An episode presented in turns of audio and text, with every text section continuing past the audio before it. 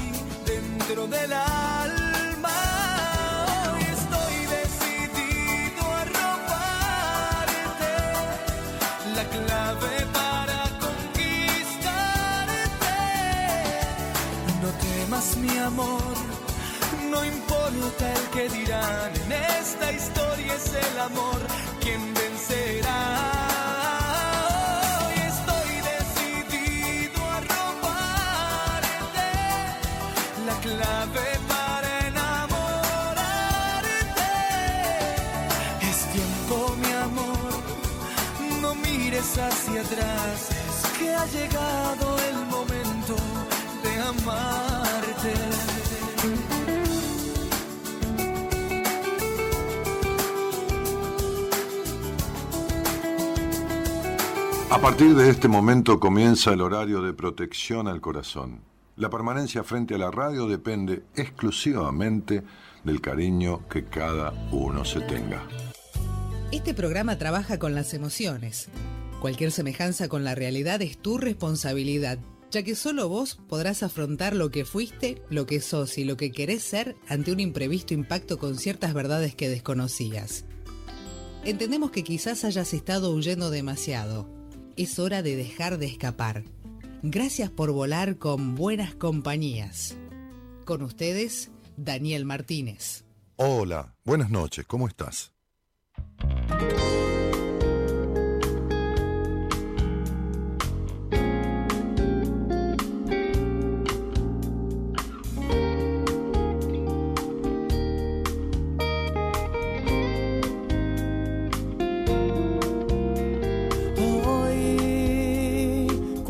Las botas de mi muralla. Hoy no juego más conmigo que me daña. Hoy que faltan fuerzas para pedir clemencia, que pierdo otra vez, me da vergüenza que me faltó al respeto una vez más. Hoy te digo dónde y cuándo te quedaste. Hoy que no me encuentro por ninguna parte. Hoy vuelvo al maldito punto de partida. Mi dignidad se burla de la vida me vuelvo a fallar una vez más. Tienes que echar a volar, me dices en tu letra y me quiero matar. Mira mis alas sin ti, surcan cielos prohibidos, se acuerdan de ti.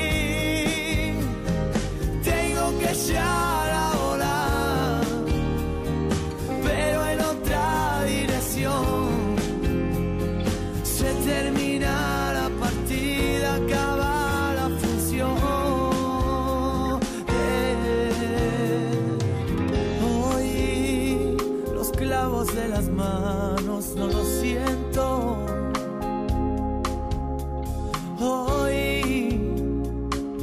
dio pena ver al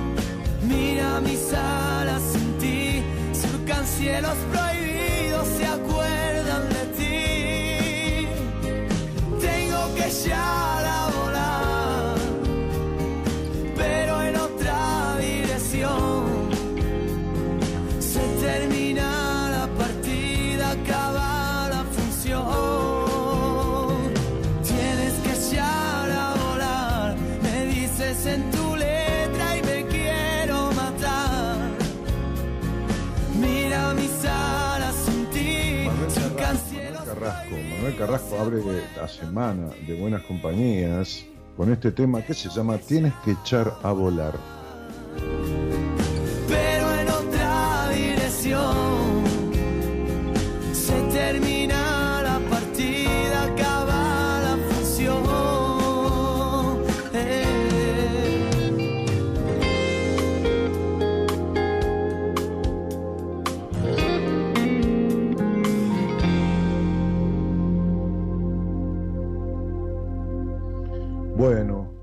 Noches a todos. ¿Cómo están? Que tengan buena semana. Este, buena canción de Carrasco, entre las que me enviaron esta tarde, elegí esta, por esta cuestión de, echarse a volar, ¿no? Incluso este, el, el posteo con el que relacionamos esto proponía una pregunta que dice, ¿cuánto te cuesta el desapego? ¿no? Eh, y, esa, esa frase es un poco este, la guía de esta cuestión. ¿no? Eh, en realidad, recién leía un mensaje de, de alguien que se llama María del Rosario Páez, ahí en el posteo de la transmisión en vivo. Y dice, buenas noches, Dani, a celebrar la vida a pesar de la tristeza de esta pandemia, ¿no? Yo creo que muy, poca gente en el mundo, de las cuales me- en las cuales, dentro de las cuales me incluyo, este, hemos tomado conciencia de lo que significa esta pandemia. De lo que significa y de lo que simboliza. Esta pandemia eh, ha cortado de repente, como las pestes que tuvo el mundo, ¿no? La peste negra, la, fiebre española, qué sé yo, las pestes que ha tenido a lo largo, de- por ahí cada 100 años, o, o a lo largo de la historia también, ¿no? Más atrás, este, y ha irrumpido como un ladrón que entra en tu casa, este, este, sin permiso, por supuesto. Y, entonces este, ha impedido y alterado el ritmo de vida. No por ese momento, ¿no? cuando entran los ladrones, que te deja después un efecto postraumático. Me decía una paciente que la robaron esta, este fin de semana a las 11 de la mañana. Este, y quedó así como muy impresionada, ¿no? Este, tenemos que decir esta frase, ¿no? Por suerte no la golpearon o no la mataron, ¿no? Qué, increíble. Pero, pero esta pandemia irrumpió como una, como una situación no buscada, coercitiva y anulatoria de, de todas las libertades, este, prácticamente, prácticamente de las libertades de los seres humanos, que significan alterar el orden educacional, eh, alterar el orden laboral, este, impedir las clases de los chicos, eh, en algunos países más que en otros, como el nuestro, este, porque después, a través de esta cuestión de las pandemias, están los, los manejos de- de la gente que, lógicamente, ante algo desconocido, decide diferentes pautas, diferente, de repente un país cierra todo, el otro no, el otro se ríe de la pandemia, el otro no se ríe, el otro le da miedo, qué sé yo. Este, luchar contra un enemigo desconocido es, este, de alguna u otra forma, eh, una lucha desigual.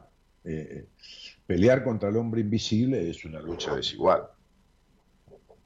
Eh, he escuchado retrospectivamente, ¿no?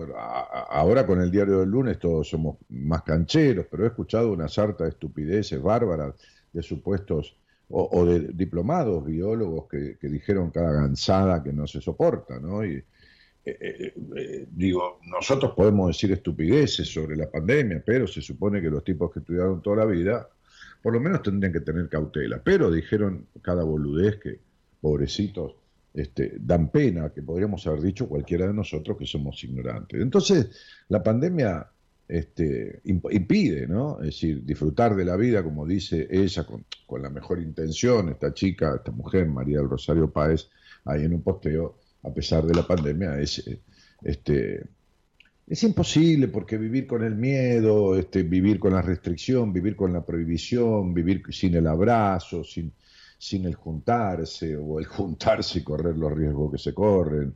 Entonces, el juntarse con miedo no es juntarse, este, tener que hacer de maestro de los hijos y impedirse hasta de despedir un, un, un, un hombre de un hombre, una mujer, un ser querido que se muere aislado, sin darle la mano, sin darle un abrazo, tener que trabajar desde la casa para quien no estaba acostumbrado. No es mi caso en ese sentido, pero yo tenía la libertad de ir a la radio y no la tengo. Este, y la verdad, este, tengo, yo quisiera ir, la gente de la radio accede, pero realmente debo cuidarme y, no lo veo bien estar encerrado en un estudio de radio cuando hubo gente circulando por ahí, bueno, y, lo demás, ¿no? Este, pero, pero digo, este, este, se han fundido negocios, este, cerrado más de 90.000 comercios en el país, industrias, este, se perdieron cientos de miles de puestos de trabajo, este, uno, ve personas este, que, se han podido reciclar un poco, pero que están a duras penas y este, se ha acrecentado la pobreza tras que estaba todo mal manejado. Entonces, e, es muy difícil este, por, más bien que estés, ponele económicamente, ¿no? no importa, ¿no? El, dinero no compra ni la libertad, ni la salud, ni, ni, ni, ni, el aire puro, ni el no contagio, no, no, no compra nada. ¿no? Y agreguémosle a esto este, este, este, este este, este, este manejo discrecional de, de, los gobiernos a los que estamos acostumbrados, ¿no? Este, los anteriores y todos en general, ¿no? Veía yo la foto de una chica de 18 años, este, recién ahí, en una noticia este, vacunada, que es la secretaria no sé de quién, 18, 19 años, este, cuando hay gente que se ha muerto hoy, 48, 50 personas, o la semana pasada, porque gente de 70, 68, 70 que no tenían vacuna. Entonces, este, enoja mucho la falta de libertad y enoja mucho este, que, que, los que no deberían este, tener ninguna vacuna la tengan y no tengan ningún justificativo para tenerla. ¿no?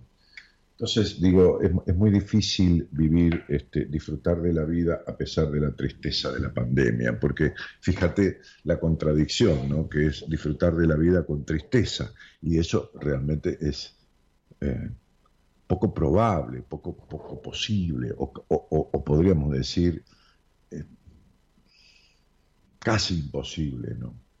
Este, y, y entonces, este, Evidentemente, decíamos en un posteo, eh, te cuesta el desapego, ¿no? Desapegarse de, la idea de un contagio, de la idea de, una enfermedad, de un ser querido que, está en grupo de riesgo, desapegarse de ir a visitarlo, que por eso es un, contagiado asintomático, ¿viste? Visitar a tu abuelo. Desapegarse de eso es muy difícil, ¿no? Entonces, lo que digo es Fíjate que la canción habla de echarse a volar, ¿no? Este, tenés que, tenés que echar a volar, ¿no? Este, y, y habla de lo difícil que es echarse a volar con un virus dando vuelta. Eh, es decir, diríamos, este, imposible, ¿viste? Hay tipos como un neurólogo muy famoso, Facundo Manes, ¿no? Que se fue a España a dar una charla, este, y y tomó un avión, estuvo 13 horas en el avión, después fue, dio la charla y andó a saber dónde se contagió y estuvo internado en la Fundación Favaloro con tremendos dolores de espalda y de cabeza y no sé si con respirador o todo esto, una semana. Este, y, es un tipo especialista en la medicina y la neurología, muy renombrado y todo lo demás, pero entonces echarse a volar Y a mí me lleva a la reflexión esta, ¿no? Es decir, hay personas que están atadas al pasado de tal manera que, viven con, un virus este, emocional eh, constante que les impide, porque están contagiados. ¿Contagiados de qué? Contagiados de obediencia, contagiados de rigidez, contagiados de,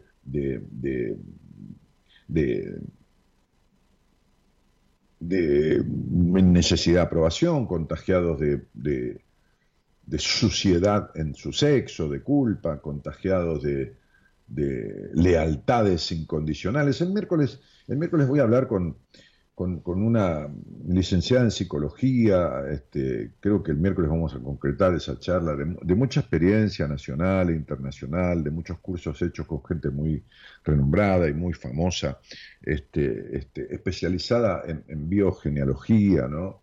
en psicogenealogía, perdón. Este, o sea, de la historia de un individuo a través de todas sus historias, sus ancestros, ¿no? Y, estas lealtades a, las historias ancestrales, ¿no? Vamos a hablar que es muy interesante lo que ella sabe y lo que ella hace. El otro día estoy hablando, yo diría como una hora y media con ella, este, no, no al aire, ¿no? sino en, privado, este, y, compartíamos experiencias, ¿no? Entonces, este, ¿me haces un café, negra? Este, y, a mí me parece que, esta pandemia, este, vacuna mediante, igual cuidándose, este, este, este, incoherencia y, falta de capacidad mediante de los gobernantes, ¿no? Es decir, acuerdos mal hechos, etcétera, etcétera, ¿no? Y todo, todo, todo el desastre que vienen haciendo ahora y desde hace 50 años, ¿no? Le gusta a quien le guste y si, hay y si hay gente que es fanático de ahora o de antes, que se joda por escuchar esas palabras y que se vaya, si quiere. Pero en realidad, cuando uno ve las atrocidades que se han hecho en los últimos 20, 30, 40 años, se revela contra este, estos, estos, ah, a ver, este, dueños del poder, ¿no? Sustitutos, ¿no? ¿Quiénes son los dueños del poder en, una familia? Y los padres, los tíos o los amos de crianza, ¿no? ¿Y quiénes son los dueños del poder en una gran familia de un país? Y los políticos, los religiosos, ¿no?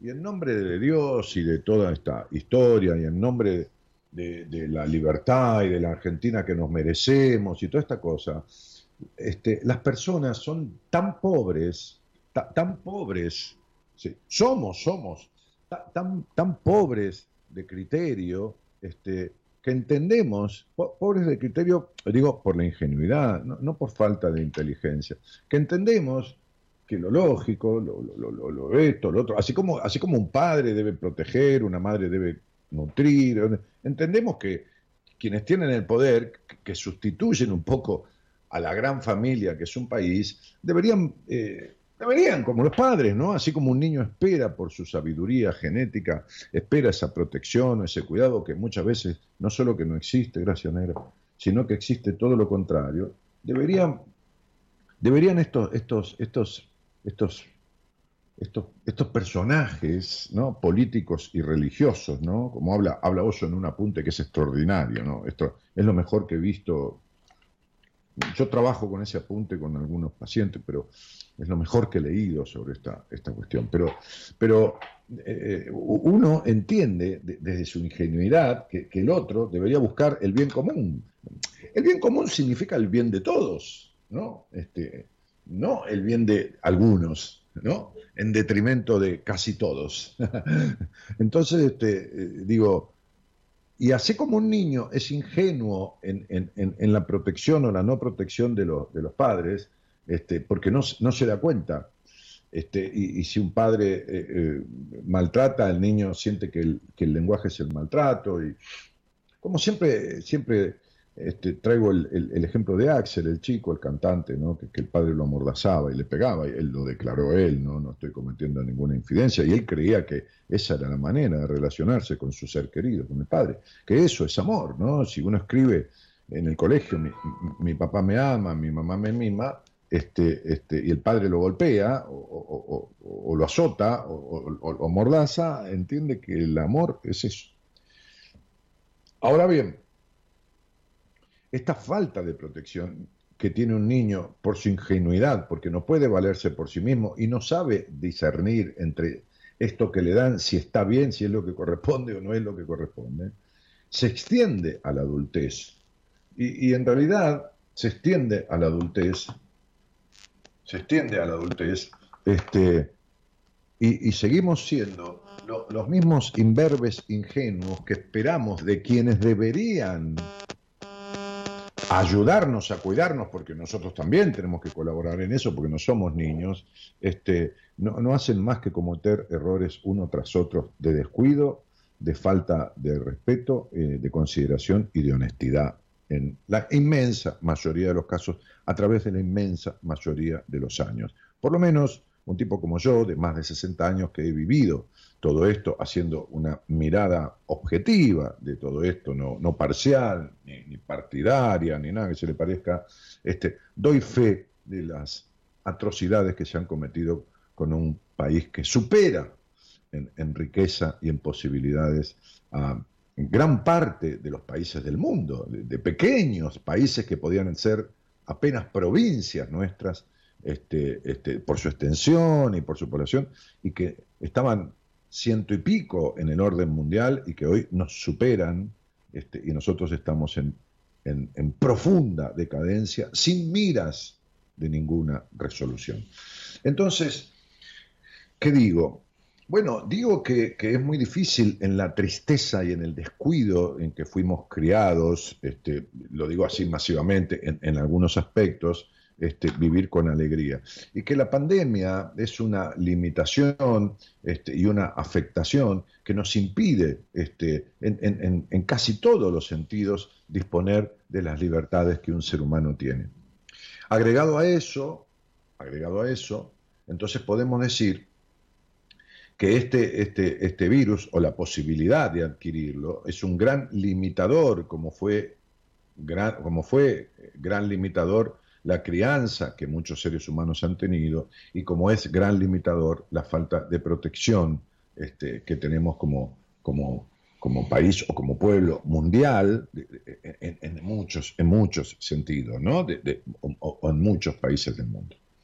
Este, entonces, me parece que, que, lo que dice la canción, ¿no? Dice, este, este, Hoy que faltan fuerzas para pedir clemencia, que pierdo otra vez de la vergüenza, que me falto el respeto una vez más, que me falto el respeto una vez más. Este, hoy te digo dónde y cuándo te quedaste. Hoy que no me encuentro en, por ninguna parte, hoy vuelvo al maldito punto de partida. ¿no? Sabes, yo, yo he vivido muchas etapas del país, ¿no? He vivido golpes de Estado, he vivido, y siempre escucho los mismos discursos, ¿no? Si, si vos eh, buscaras, porque hoy hay la suerte de archivos de 30 o 40 años, y te pusieras a escuchar, no importa el partido que fuera, en las campañas políticas, por ejemplo, y te pusieras a escuchar los líderes religiosos, de cualquier índole, ¿no? Vas a ver que vas a escuchar los mismos discursos. En el 1950, este, en el 60, en el 70, en el 80, en el 90, en el 2000, en el 2010, en el 2020.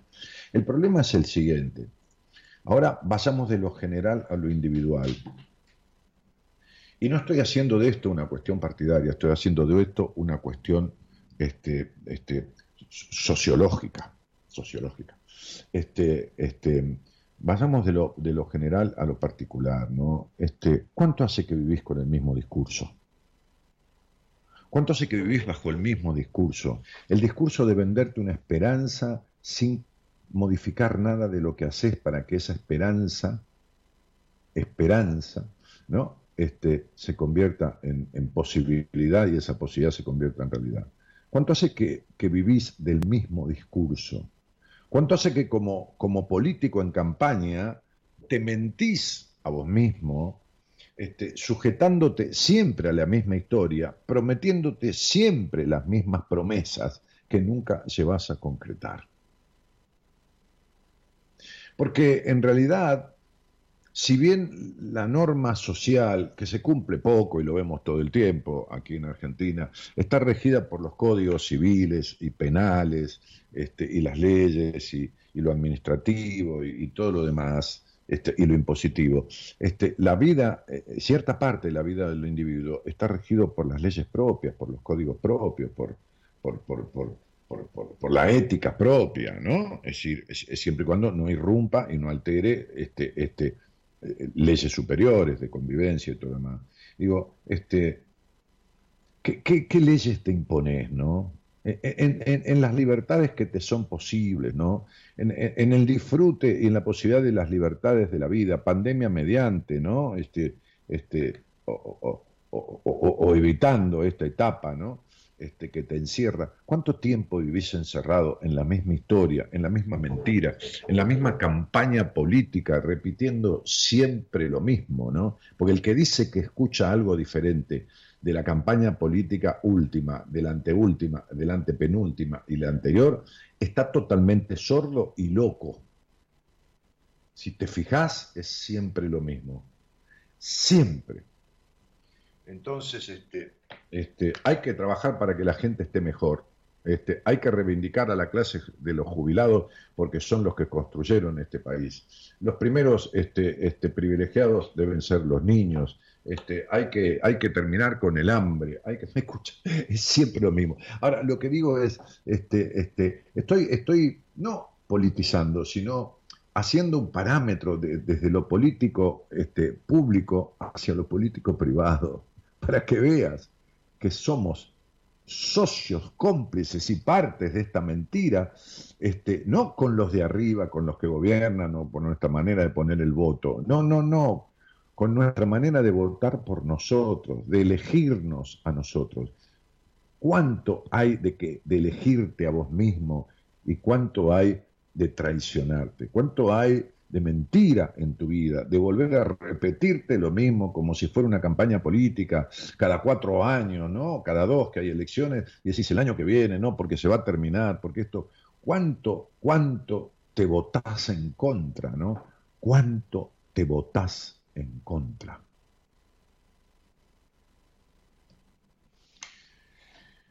Sin darte cuenta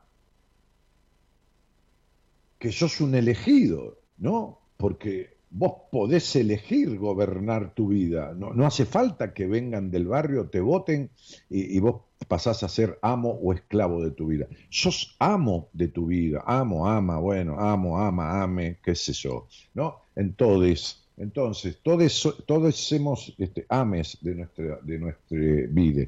Entonces digo, este, ¿qué, ¿qué cuernos estás haciendo con esto en vez de echarte a volar? Como dice Manuel Carrasco en, esta canción. Sos presidente de tu mundo, este mundo que empieza en vos y termina en el otro. Sos gobernante, sos el sacerdote de, tu, de tu, posible bendición, ¿no? Este, sos tu Dios, tu referente, como dice el pelado Cordera en una canción. Soy mi Dios, mi referente. ¿Por qué? Y porque sí, porque elijo la vida que tengo, soy mi Dios, ¿no? Entonces, digo, digo, me respecto a mí, respecto a vos, digo, ¿cuánto te traicionás? Y así como entonces nos iban a vacunar a todos en enero, ya está medio país vacunado y no vacunaron a nadie, ¿no? Al 1%.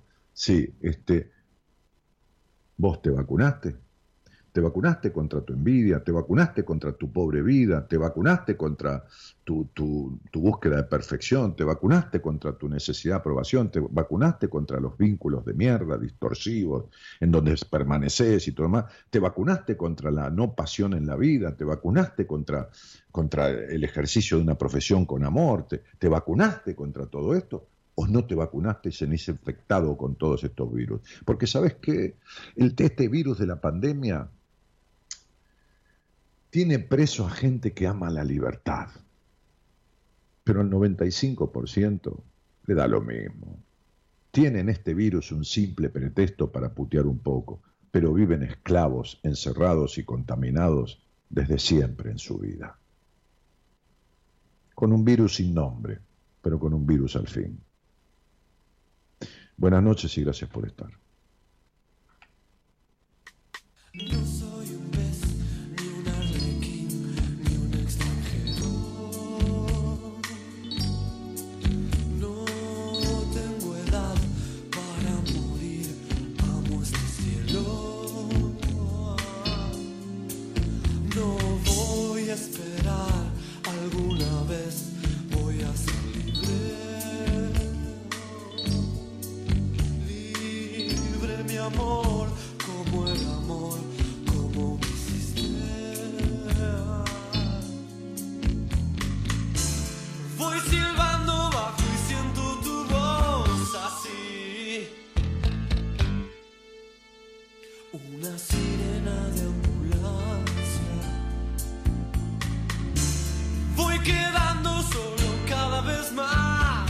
Que mi corazón ya no me basta. Veo el reloj,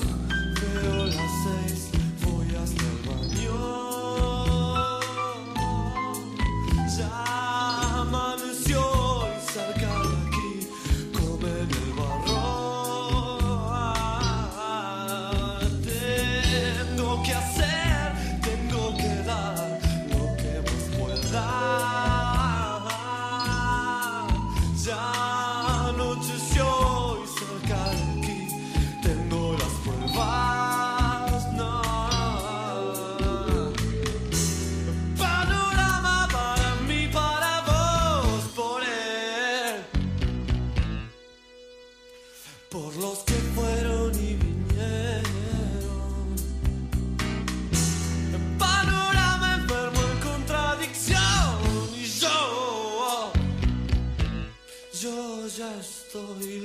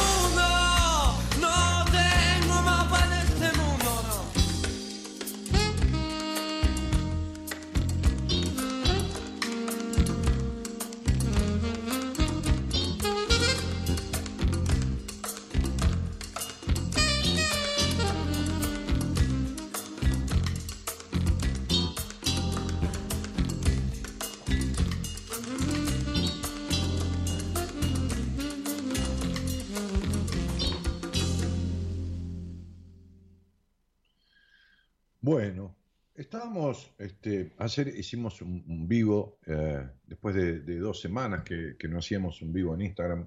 Lo pasamos muy bien, agradecemos, a pesar de que empezamos muy tarde, como a la medianoche o un poquitito antes, este, hubo mu- mucha gente que se enganchó y conversamos.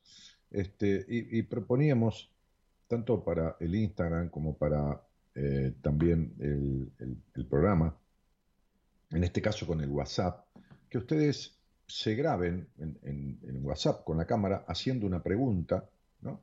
Este, me digan su primer nombre, su fecha de nacimiento y se lo manden al teléfono de producción, ¿no? Al 11 31 03 6171 o si estás en el exterior 54 911. Bueno, ahí está, al pie de la pantalla de la transmisión está el teléfono, ¿no?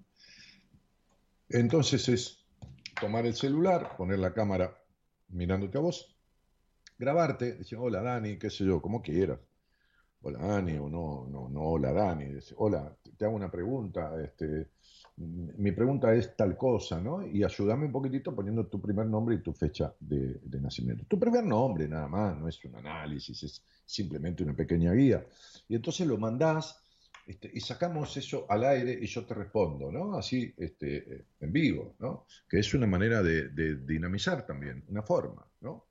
Este, eh, lo mandás al teléfono de producción. Me lo Isa va viendo, le va mandando a Gerardo y Gerardo lo pone al aire y, y bueno, y respondemos. También conversamos al aire como siempre, ¿no? Mandás un mensaje al WhatsApp diciendo quiero hablar con Daniel y, y te va a llamar Eloísa, la productora, y, y charlamos. Este, bueno, eh, Corina Ortiz dice, hola Dani, yo ya venía con una depresión importante por muchas frustraciones. En septiembre del 2019 empecé a trabajar en un kiosco escolar y estaba feliz. Viajaba en colectivo, trabajaba doble turno, por lo que entre salir y volver me llevaba 12 horas o más. Era agotador, pero yo estaba muy bien. Y lo hacía con gusto. Terminaron las clases y me quedó una experiencia hermosa. En 2020 tuve la oportunidad de volver a trabajar en otra escuela este, y estaba feliz nuevamente. Trabajé dos semanas, nos fuimos un viernes y ya el lunes no pudimos volver. El mundo se me vino abajo nuevamente, encerrado con tanta información de miedo, muertes, muertos.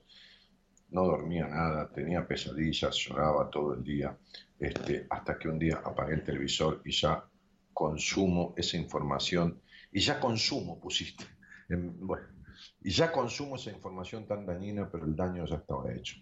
¿no? Se ve que quisiste poner y no consumo, y ya no consumo, ¿no?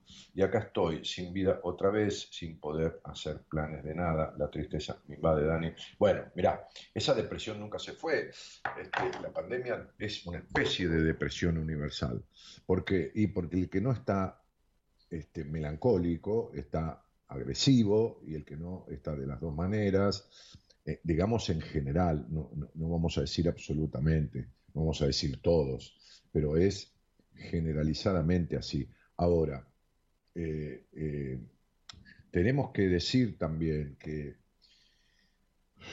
en muchos casos, no en todos, este, esto, esta situación pandémica desencadenó, despertó cosas que ya estaban dentro.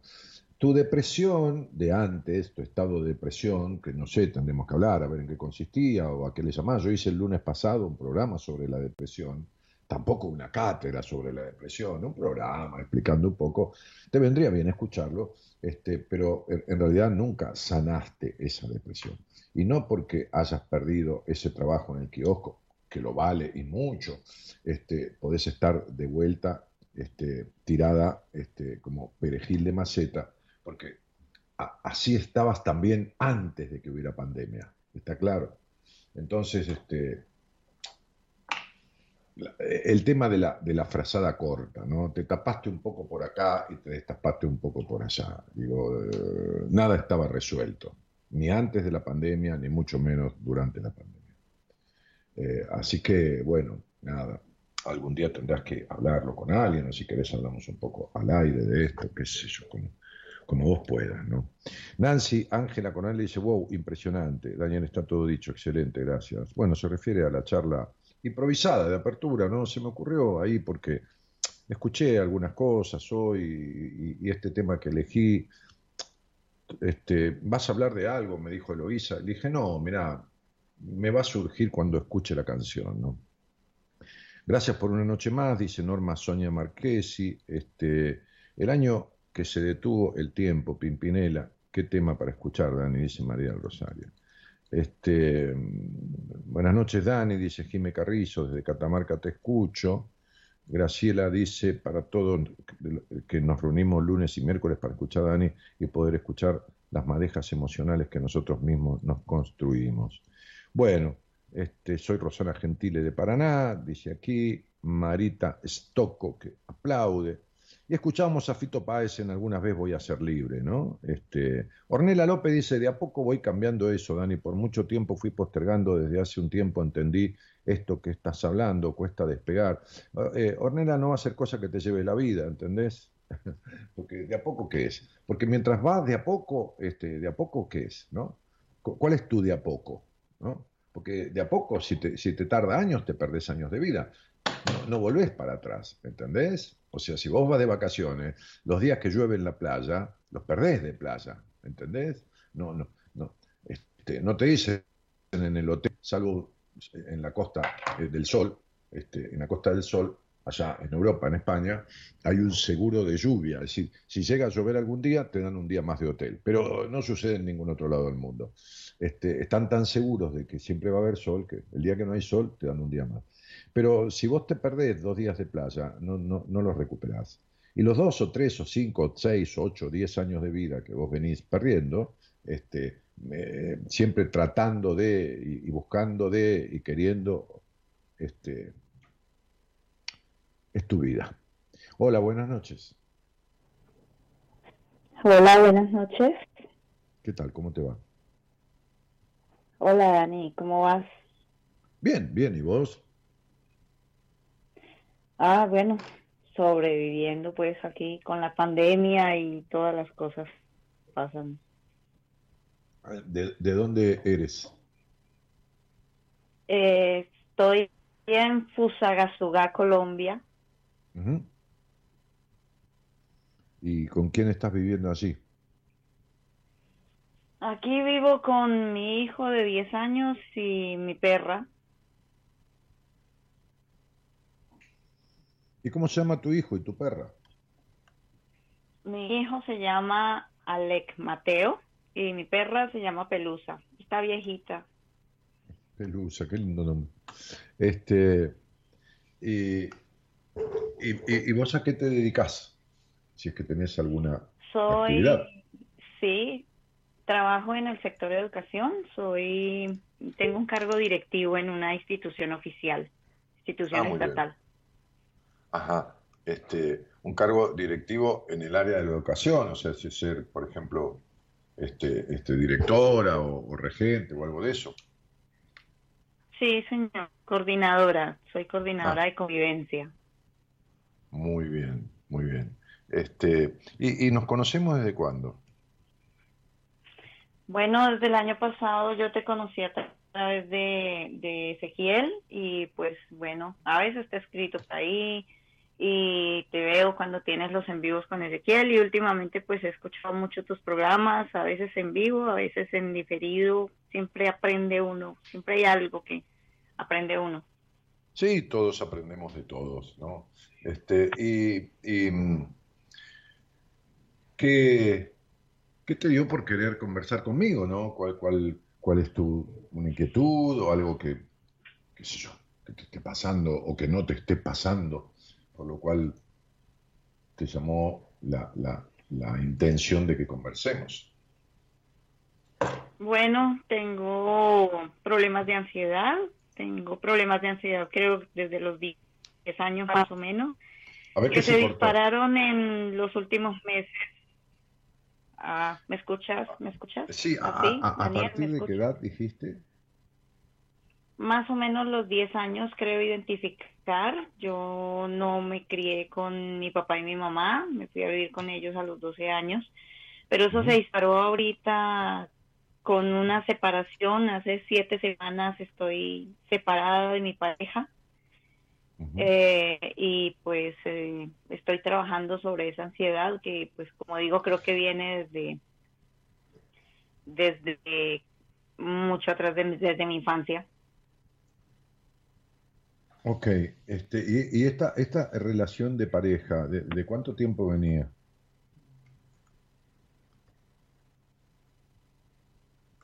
En abril cumplíamos 18 años, pues estamos que sí, que no, que vamos a intentarlo, a restaurarnos. Ajá. Eh, y, hubo algún motivo, eh, digamos, puntual o es que se fue desgastando y, se fue, qué sé yo, ¿no? Se lo llevó la rutina, se lo llevó, no sé, lo que fuera. No, yo estaba muy, yo estaba muy bien. La pandemia parece que le pegó duro a él y fuera de eso se enamoró de, se volvió a enamorar de una antigua novia y, y eso es que lo ha tenido eh, enredado, pues.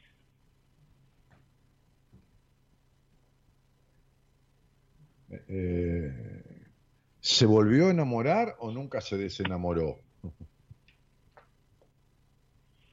Mm, no sé, tal vez nunca se desenamoró. Mm. Este, ¿Y por qué decís que la pandemia le pegó mal? ¿En qué sentido le pegó mal?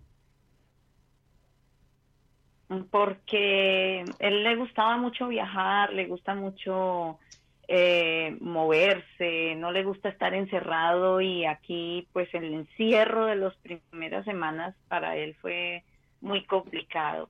Estar 24/7, nosotros en la relación de pareja siempre nos dábamos eh, uno o dos días como de distancia, como para darnos el, el tiempo de extrañarnos, ¿no? De tener también nuestros espacios, pero estar encerrados, él dice que a él le afectó muchísimo, tan, tan, sí, claro, pues las rutinas del encierro lo golpearon a él. Más no, sin duda, a, ver, a mí, a mí también me afectó mucho, ¿eh? o sea, no, yo no, no lo he pasado bien porque soy un hombre que me, he criado y he vivido mi vida como he querido y andando por, la vida, por el mundo, por los lugares que me dio la gana, a las horas que me dio la gana, he vivido de madrugada, de día, este, he, vivido este, el día y la noche a la vez, ¿no? Este, sobre todo en mis años más jóvenes, pero este, este, sin duda que esto ha sido afectante. Ahora, eh, hay dos cosas separadas aquí, ¿no? Es decir, uno es este, la afectación de este hombre que estaba acostumbrado a una libertad de, movimiento, digamos, ¿no? Una, libertad de, qué sé yo, de ir, de venir por la vida, de ir a tomar un café, de salir, de, de juntarse con amigos, de tomar una cerveza, de, nada, nada que, no estuviera bien. Pero, pero después también hay otra cuestión, que es una, una historia de su historia que, que parece que nunca terminó. Ajá, sí, sí, señor. ¿Y, qué pasó contigo a, los 12 años que me decía, a los 10 años que empezó la cosa de ansiedad? ¿Qué pasó? ¿Que, quedaste sin hogar? ¿Quedaste separado de tus padres? ¿Cómo fue ese detalle? No, no detallo exactamente, es algo que, que necesito mirar qué fue lo que pasó, porque yo detecto en, en, esa época que empezó la ansiedad. A mí mi, mi, mi papá se fue a otra ciudad a buscar mejor oportunidad de trabajo cuando yo tenía tres años y cuando yo tenía cuatro mi mamá se fue tras él y mi mamá venía desde los cuatro hasta mis doce años mamá venía a verme un ya un fines de semana y mi papá una vez al mes yo me quedé al cuidado de, de una tía abuela que estaba recién pensionada de maestra y ¿Esa, tía abuela tenía niños? No, soltera, solterita. Soltera, solterita. ¿Y, cómo era esa tía abuela en su vida? ¿Era una mujer que disfrutaba de la vida? ¿Era una mujer que te acompañaba en un crecimiento medianamente lógico, libre? ¿O era una mujer restrictiva? ¿Era una mujer exageradamente cuidadosa? Eh, ¿Cómo era esa? Era muy seria, regañona. Era mi maestra particular y en eso fue muy bueno, pero era regañona y nunca fue cariñosa conmigo. Ajá, ajá. Bien. Y, dime, este, me estás hablando de una ansiedad, ¿no? ¿Y, podrías describirme cómo tu ansiedad se manifiesta? ¿Cómo, cómo se manifiesta? ¿A, qué le llamas ansiedad? No, no porque dude, sino porque quiero ver cuál es tu sintomatología ansiógena, ¿no? por llamarlo medio técnicamente. Bueno, la, la que tengo ahorita a partir de mi separación me da taquicardia, se me duermen las manos, me empiezan a temblar, eh, respiro muy agitada y me dan náuseas, no duermo, casi no como, me he bajado 8 kilos. A ver, a ver, despacito, despacito. Cuando te empieza la taquicardia y se te duermen las manos y, se te empiezas a agitar, ¿ahí entras en un estado de miedo, casi de pánico o, no?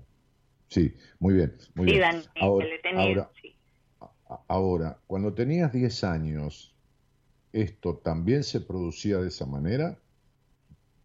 No, no, Daniel. Eh, me empiezo a pellizcar los labios y sobre todo en mi labio superior hasta que me sale sangre. Y a veces no me doy cuenta, estoy viendo televisión, sí, o, estoy viendo televisión, estoy haciendo y de pronto empiezo a, cuando me doy cuenta me estoy pellizcando y no sé, no sé por qué también es un afán, un afán de, hacer todas las cosas rápido, de que, de que no se pierda tiempo, de mm. afanar a mi hijo para que coma rápido, para que no, mm. no hable tanto. dime, y, y, y, y, en esta cuestión de pellizcarte, ¿qué es lo que te pellizcas? ¿La boca, el labio superior o también las manos o, la, la, comesura de las uñas, la, este, ¿cómo se llama esto? Este, ah, eh, no me sale lo que está al final de las uñas. ¿Cómo se llama, Gaby? La cutícula. ¿Te, te arrancas con las uñas parte de, de la otra mano, de los dedos, de algo? No, solamente el labio superior. Yo no me como las uñas, no, nada, nada de eso. No, solamente el labio. ¿Y el, labio, superior te lo lastimas con los dientes, poniendo los dientes inferiores sobre el labio superior? Con las uñas, me arranco la piel. Ah, con las uñas te empiezas a tironear la piel. Dime, ¿tienes un lado predilecto? O sea, el lado derecho, el lado izquierdo o todo el labio? El centro. El centro. Muy bien. Ok. Eh, hubo un momento en mi vida, recuerdo muy bien, hubo un momento en mi vida, recuerdo muy bien que, no, que lo dejé de hacer y fueron los primeros meses de mi embarazo. Mm, claro. A, ver, te voy a pedir un, un, pequeño, un pequeño favor. Si, tú te apoyas el dedo índice sobre los dos dientes superiores centrales, viste que, tú te lastimas el centro del labio superior. Bueno, ese centro del labio superior cubre los dos dientes de adelante, los dos dientes centrales, ¿de acuerdo? Sí. Si tú te apoyas el dedo sobre los dos dientes centrales, sientes que están los dos a la misma altura, de la misma forma, o uno está un poco por encima del otro, como encimando al otro, o están parejos. Lo siento parejos. Muy bien. Tú te lastimas a la altura del labio superior, que es donde está esta bolita. Viste que el labio en el medio, si tú lo tomas con el dedo índice y el dedo pulgar, tiene como una bolita el labio, ¿no? Algunos es más protuberante, otro menos, pero es como una bolita, ¿no es así? Sí. Sí, y, esa bolita está en contacto con estos dos dientes todo el tiempo. Sí. Esos dos dientes representan al padre y a la madre. Los segundos, a los costados, representan a los hermanos, los que le siguen. Si es del lado derecho, es un hermano varón. Si es del lado izquierdo, una hermana mujer pero fundamentalmente tú habrás visto a, personas que tienen los dos dientes, los dos dientes eh, delanteros que representan al padre y la madre, muy separados. Hay gente que tiene una separación muy grande entre un diente y el otro. ¿Has notado? ¿Has visto alguna vez seguramente? Sí, como Madonna, la cantante. Bueno, eso es el padre y la madre muy separados, muy lejos, pero no lejos porque a lo mejor estén o no estén, sino lejos en el vínculo. Pueden estar, pero estar lejos en el vínculo. Muchas veces los dientes reflejan eso. Esto no es una norma, es una no es una regla, pero cuando sucede es que para ese niño, esos padres, tuvieron un abismo de separación. Ahora, ¿por qué te lastimas justo allí? ¿Por qué buscas sangre justo allí? Porque tienes severos problemas con tu sangre, no con tu sangre, no con el líquido, no con el plasma, sino con la sangre de donde provienes, la sangre materna y la sangre paterna por el abandono. Entonces, fíjate que cuando viene la ruptura de pareja y encima este señor vuelve con una exnovia, ¿no? Vuelve con una exnovia, ese abandono se recrudece nuevamente, porque el abandono en ti no está sanado. El abandono en ti no está sanado, porque incluso cuando fuiste a parar a la casa de esta tía, que era tu maestra, bueno, regañona, seguramente no feliz, seguramente exigente, seguramente todo eso, seguramente, este, tampoco tuviste la ternura, el acompañamiento, este, a, la libertad necesaria. Estas crisis de ansiedad tuya, que no son más que episodios aislados o continuos de, de, crisis de ansiedad aguda, que en algunos casos terminan siendo ataques de pánico, no, no es más que el anuncio de una, de una crisis estructural de tu vida, donde nada prácticamente de tu vida vincular está en orden. ¿Está claro? Es, decir, desde, desde, las decepciones de tu padre que están muy marcadas en ti, es que, estoy viendo tu nombre aquí, este, desde los pesos de tu historia que nunca soltaste, y desde la niña, o sea, tú te llamas eh, ¿no? Con H y doble Z. Este, esta, e, esta, pequeña Hasset aún está en tu historia, separada de vos misma. Y este nivel de exigencia que tienes, de que todo tiene que estar hecho rápido y esto y lo otro, tiene un significado que proviene muy de tu inconsciente, que es el siguiente. Si no hago todo bien y si no hago todo en orden, corro peligro de que me abandonen. Si siendo la que fui, cumpliendo con todos, porque no le hice daño, a nadie, me abandonaron, imagínate si no soy eficaz y si no soy eficiente. Entonces generas un nivel de exigencia tal por el terror al abandono, pero cuando estás exigiéndote de tal manera, no haces más que abandonarte a ti mismo y abandonarte a la niña que fuiste. Sigues siendo con esa niña igual que fue tu tía, igual que fueron tus padres exigente y abandónica. Y nada de lo que ha sucedido y que te ha improntado en tu primera parte de tu vida está resuelto. Así es. Así es. Ni, siquiera, ni siquiera, ¿sabes qué, Jacet? Ni siquiera el gran, la gran atracción que tú sientes por los hombres, que es muy fuerte, que es más fuerte que el común de la mayoría de las mujeres te atraen muchísimo los hombres, que no tiene nada malo, bienvenido sea, pero, pero, pero este, nunca has transitado las curiosidades en, la medida de tus impulsos de libertades. Siempre has vivido bajo cierta restricción y, cierta eh, limitación, este, que es como has sido criada. O sea, has vivido abandonándote a ti misma. ¿Me explico? Sí, sí, sí. Así es. Porque está muy marcado en tu estudio numerológico la separación profunda entre la niña y la, y la adulta. La profunda separación entre la niña y la adulta. Eh, cuando, cuando, tú logras, eh, cuando tú logras sacarte sangre del labio superior, ¿se calma el vacío que sientes en el alma? Sí, Sí, sí, sí, sí se calma. ¿Viste? Sí. sí, es típico. Es típico de, en tu caso, del labio, en otras, en otras chicas o mujeres, bueno, no importa, este, este, si son más jóvenes o menos jóvenes, este, eh, cortarse un poco los brazos, este, hasta llegar a, un pequeño tajito que abra un hilito de sangre. Algunas lo hacen en su vientre, otras lo hacen debajo de sus pechos, este, otras agujerean un lunar con una punta de una aguja de tejer hasta que le sale un poquito de sangre. ¿Por qué? Porque necesitan ver un poco de su sangre, de su sangre, de la sangre que no vieron en su infancia, de la sangre paterna y materna, sobre todo la paterna, porque sintieron falta de deseo del padre sobre ellas. Así que este, evidentemente estás en una crisis existencial muy fuerte que te tiene a tus 47 años necesitando libertad que en tu vida jamás de los jamás estuviste.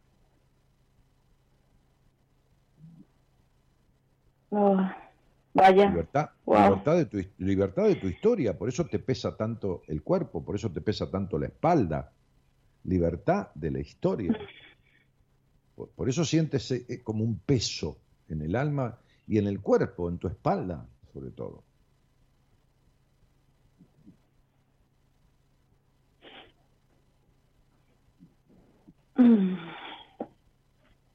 Sí. Sí. Sí. Sí. Sí. Me has escuchado muchos programas míos y sabes con quién estás hablando. Sí, sí, Daniel, lo he escuchado y, y sé que necesito. He estado eh, en terapia eh, con una psicóloga aquí de mi ciudad, aunque pues no creo que voy a cambiar y buscar otra persona que me ayude porque sé que necesito sanar mucho de, ese abandono de mi infancia. Claro, que es el abandono que revives ahora. Eh, fíjate que revives un abandono de un hombre que, que, va hacia el, pasado, ¿no? El pasado del cual nunca saliste, él vuelve al pasado, pero es lo que te refleja a ti, el pasado que nunca saliste. Y, fíjate cómo te lastimas y fíjate cómo este, este, e, este, este, este, esta ansiedad que tienes es la ansiedad de una niña encerrada. Encierra a una niña y la vas a ver llena de ansiedad, llena de tristeza y, lastimándose. Porque si encierras a una niña, otra vez? Si, si encierras una niña, va a terminar autoagrediéndose. ¿Cómo sanarla? ¿Cómo sanarme? ¿Cómo... Tú me estás pidiendo, tú me estás pidiendo, yo, yo, a ver, tú has hecho, tú has, hecho, has, hecho, terapia cuánto tiempo? No, apenas hace como, eh, hice hace dos años, estuve unos meses en terapia y la psicóloga me dijo que ya estaba todo bien y, y no, no sí, claro. todo bien. siempre. Sí, está todo bien cuando no puede resolver nada, entonces más vale te dice andate, ¿qué va a hacer si no sabe cómo resolverlo? Bueno, estuviste un tiempo, bueno, en, estos 15 minutos yo te he hablado y he descubierto cosas que no viste en los meses que hiciste de terapia y que encima te dieron en alta cuando nada está arreglado. Bueno, no me pidas que te lo arregle por radio y, de esta manera. no, no, no tengo la capacidad. Y así te daría la fórmula, tú no podrías arreglarlo. ¿Me entiendes? Porque entonces te diría, suelta el pasado, desapégate, transita las libertades de tu vida, ni siquiera tu sexualidad, que te crees que es buena, la has transitado sana y libremente, este, este, nada de los aspectos vinculares de tu vida están resueltos. Entonces yo te podría decir, arregla esto, desapégate del otro, hazle caso a tu alma, frena la mente. ¿Y cómo lo haces? ¿Me lo explicas? Por más que yo te lo diga, ¿cómo lo logras? Entonces yo puedo describirte en minutos todo lo que te pasa, por qué te pasa y de dónde viene, pero te lo describo como un médico que te puede describir que tienes una anemia cuando ve el análisis de sangre, pero no puede sanarte la anemia en ese momento y menos por teléfono. O sea, a ver, ¿me explico? Yo te estoy explicando todo esto. Si quieres, graba todo esto, eh, toma la grabación mañana de todo esto que charlamos y llévaselo a una psicóloga y dile, ¿puedes arreglar esto? Sí, mírale la cara, y, qué sé yo, fíjate la expresión, y quédate ahí y arréglalo. Pero yo no lo puedo solucionar, ojalá pudiera, no puedo. No puedo solucionarlo en una conversación radial. Sí, Daniel, tienes razón. Y, y pues lo que me preocupa a mi hijo de 10 años, que, que, que, que, ¿qué daño le puedo estar haciendo yo con, con esto que estoy arrastrando? Mira, este, los hijos necesitan madres que vivan en, un, en, un, coherente bienestar y tú no vives en un coherente bienestar nunca. Razón por la cual ese chico ya está afectado. Lo que puedes hacer es solucionar lo tuyo, que va a repercutir sobre él benéficamente, por supuesto. Pero cuanto sigas así, peor seguirá estando. Porque, porque eh, si tú sigues igual, o sea, si nada modificas, no seguirás igual, seguirás empeorando y también la afectación al niño seguirá sucediendo. Como te afectó a ti la crianza que tuviste, ¿por qué no lo va a afectar a tu niño? Porque, eh, a ver, no vives en paz y no puedes dejar en paz a nadie. Sí, señor. Y es así mi vida.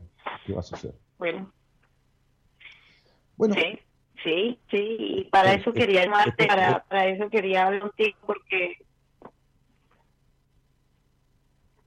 quería, quería una luz sobre esas crisis que estoy pasando y eso era lo que quería.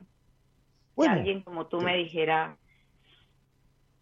Te, te, te, lastimas porque estás lastimada por dentro, te lastimas por fuera, la sangre te calma el vacío, pero son unos instantes y te sigues lastimando, porque mientras no transformes todas estas cuestiones, mientras no proceses hasta el fondo estas cuestiones, de raíz no las transformes y no, las despegues de, esas influencias de esa historia de vida, este, seguirás siempre de la misma manera. E incluso siempre habrá decepciones de los hombres, ¿eh? porque antes de este señor con el que viviste 18 años, también tuviste decepciones amorosas. Sí. Sí, también. Bueno, es, lo único que puedes atraer, porque como has vivido abandonos, lo que puedes atraer son esa, decepción de tu padre marcará las, las relaciones con los hombres. Hasta que no resuelvas esas cuestiones dentro de tu aparato psíquico, no se resuelve desde afuera, ni cambiando de hombre, este, seguirán repitiéndose de una o de otra manera las mismas decepciones. Mm. Así que, bueno, este, esta psicóloga que te dijo, bueno, ya está, está todo bien, te podés ir, no sabe absolutamente nada de nada. No tiene ni la menor idea de lo que es ni la psicología, ni un proceso interno este, de transformación, ni, ni nada. Ya ves cómo estás. Así que ahí no vuelvas. Anda a cualquier lado, pero ahí no vuelvas. y no volveré. Ahorita estaba otra vez tratándome con ella y, creo que por, esta parte la, la ruptura y terrible, terrible. Pero eh, en, tu problema no es la ruptura con este señor, tu problema está mucho más atrás y adentro tuyo. Sí, sí, sí, eso vine a descubrir con esta crisis. Mm. Bueno, entonces no vuelvas donde nunca arreglaste nada.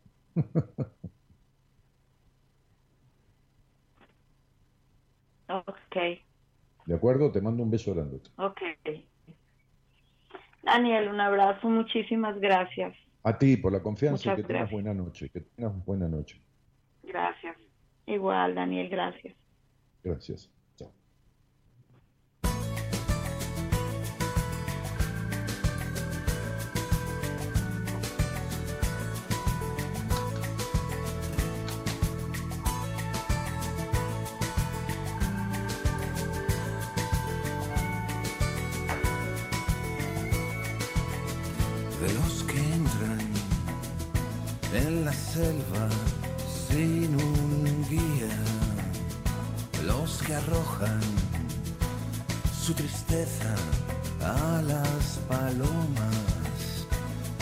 Que bajan. Asombrados la pendiente y los que bailan. Bajo el sol y sin camisa de los que suben.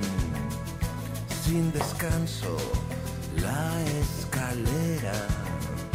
Los que prueban los licores más espesos, de los que saltan las fronteras sin licencia y los que se aman en las noches de tormenta. La vida es de los que arriesgan de los que muerden sin prejuicios la manzana. La vida es de los que arriesgan, de los que apuestan todo a doble o nada.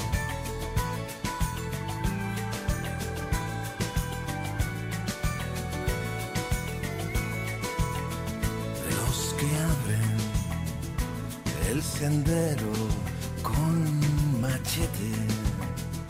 Los que miran sin miedos al horizonte, de los que ya han despistado hasta su sombra y de los que olvidan las heridas que conocen, de los que escapan sin mapas encienden hogueras bajo la lluvia, de los que huyen de cualquier sala de espera, de los que no se castigan con preguntas. La vida es de los que arriesgan,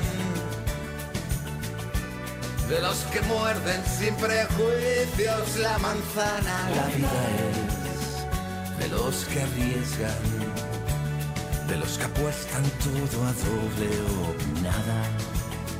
La vida es de los que arriesgan,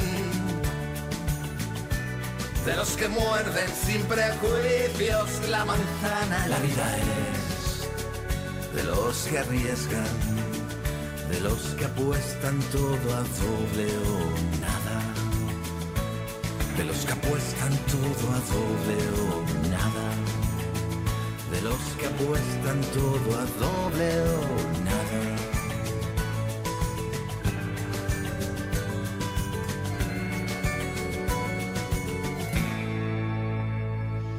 María Eugenia Gondre dice, voy a escribirle a Marita urgente. Es increíble escucharte, Daniel. No hay una sola cosa que no sea así. Bueno, a vos te coincide, otro dirá, por ahí no le coincide nada, pero bueno, si a vos te sirve, entonces lo importante es que a vos te sirva. Ivana Puntorero dice, nunca me hubiese imaginado lo de los dientes, qué genial, siempre se aprende algo nuevo. Ah, el cuerpo humano se expresa en todos sus aspectos, ¿no? Este, no es casualidad este, una migraña, ni enfermedades de la piel, ni alergias, ni ciertos dolores, ni cuando son, por supuesto, crónicos, ¿no? Dani, admiro tu nivel como profesional, dice Cristian Arbey Aguilar. Bueno, gracias, querido. Este, eh, Diego Martín Maya dice, Dani, excelente discurso de apertura, muy preciso, asertivo, locuaz y con tanta verdad. A través de tus palabras nos transportás hacia el hacerse cargo de la vida que elegimos. Gracias por trabajar para despertar a la gente. Abrazo gigante, este hermano. Bueno, querido, este, te mando otro, otro abrazo. Este, ¿Qué más?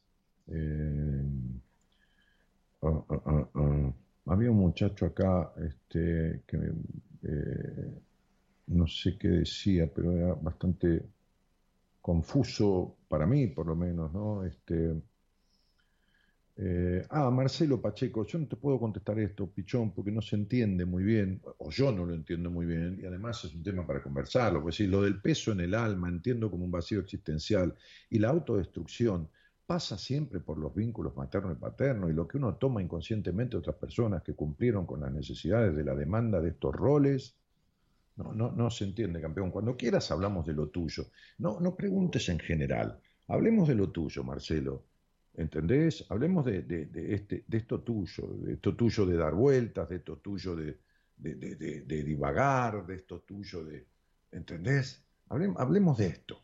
Hablemos de esto porque te, falta crecer, te falta madurar, pero no madurar por ser serio, te falta. ¿eh? Esto, esto es lo que yo percibo, intuyo. Puedo estar equivocado, pero bueno, necesito escucharte. ¿eh?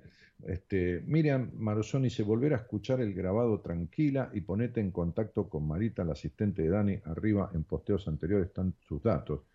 Le dice no sé a quién. ¿Qué sé yo? Gracias Dani, pensé que me iba a dar más duro. G. Ah, no sé quién lo dice. Alguien puso eso.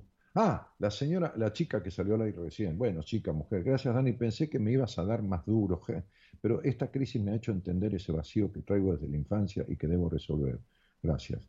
Bueno, este, sí, ¿no? Sos una mujer grande, sos una mujer que ya está por, llegar a los 50 años, ¿no?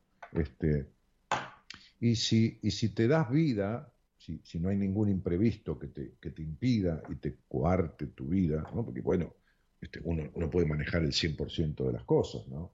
Este, y, y, vivís, qué sé yo, 20, 30 años más, como suelo decir siempre, deberías, deberías lograr, no tratar, lograr no vivirlos así, no, no, no vivirlos como has vivido estos 50, porque con todo cariño te digo, no es que no han sido bien vividos, han sido mal vividos. Este, este. Así que bueno, eh, qué sé yo. estábamos, este, estábamos diciendo... Eh, que podés grabar un, pequeño video con tu, con tu WhatsApp, con la cámara, mirándote a vos, y, con una pregunta, ¿no? y mandarlo al WhatsApp. Y sacamos esa pregunta al aire, este, y, y, yo te la respondo. Ahora o el miércoles, qué sé yo. Este, que es una manera más de comunicarnos, ¿no? Este, porque yo no puedo responder preguntas que estén ahí en el posteo, este, porque, porque, porque no da, porque necesito escuchar por lo menos la modulación de la voz, y si en esa pregunta me, pones tu nombre, tu primer nombre, ¿no? Debajo del, del video, lo mandás escrito este, por WhatsApp, y tu, y tu fecha de nacimiento, tu primer nombre, nomás el primer nombre solo y tu fecha de nacimiento, me ayuda a darte una respuesta más, más precisa, ¿no? Pero, pero con un video, no me lo postees ahí porque no, eh, eh, quiero escuchar. Mika Maga dice, y jamás creí que morderme los labios era tan grave, lo hacía desde tan chiquita que pasó desapercibido hasta que empecé a cortarme los brazos. Ahí está, ¿viste? Es lo que yo decía. ¿eh? Me, me, encanta cómo explicas estas cosas, Dani. Pero está bien, pero tenés que resolverlo, porque, bueno, este, yo últimamente, don Daniel, demando mucha necesidad de sentirme escuchado. Es que no te, no te escucharon nunca, pichón, y esto no es ser escuchado. Yo estoy leyendo algo tuyo. Ser escuchado es interactuar, conversar, intensa y profundamente. Hola, buenas noches. Hola. Hola, buenas noches. Sí, ¿qué tal? ¿Cómo te va? Hola, Dani, bien, ¿vos? Bien, querido, bien, bien. Este, ¿Por dónde andás? ¿En qué lugar de este mundo? Eh, estoy en Santa Fe. Mi nombre es Estrella bueno. Leticia R, completo. Sí. Este, ¿Y con quién vivís? Vivo con mi mamá. En este momento estoy en su casa y mis dos hermanos. Ajá. ¿Y tus dos hermanas, mujeres? Hermanos. Ah, hermanos. Tengo dos hermanas más, pero están en Buenos Aires. Ajá. Este, ¿Y vos este, sos menor, mayor que esos hermanos? Tengo 23 años. Eh, mi fecha de nacimiento, 13 de agosto no, de no, 1996. No, no yo ya tengo tus datos. Ok. Ya me los dio la producción. Este, ¿y, y desde cuándo escuchás Buenas Compañías? Te escucho desde noviembre, Dani, más o menos, ah, desde el año pasado. ¿Y cómo llegaste, cielo? Llegué por eh, Adrián Manso, un amigo que a quien atendiste hace tal vez dos años, un año uh -huh. y algo. Uh -huh. Y bueno, debido a que durante la pandemia yo le comentaba que estaba muy mal, que estaba triste, que estaba depresiva, y me decía uh -huh. que, que por favor te escucho, que tome una entrevista con vos, que de hecho ya saqué turno. Eh, pero bueno, fue de esa manera.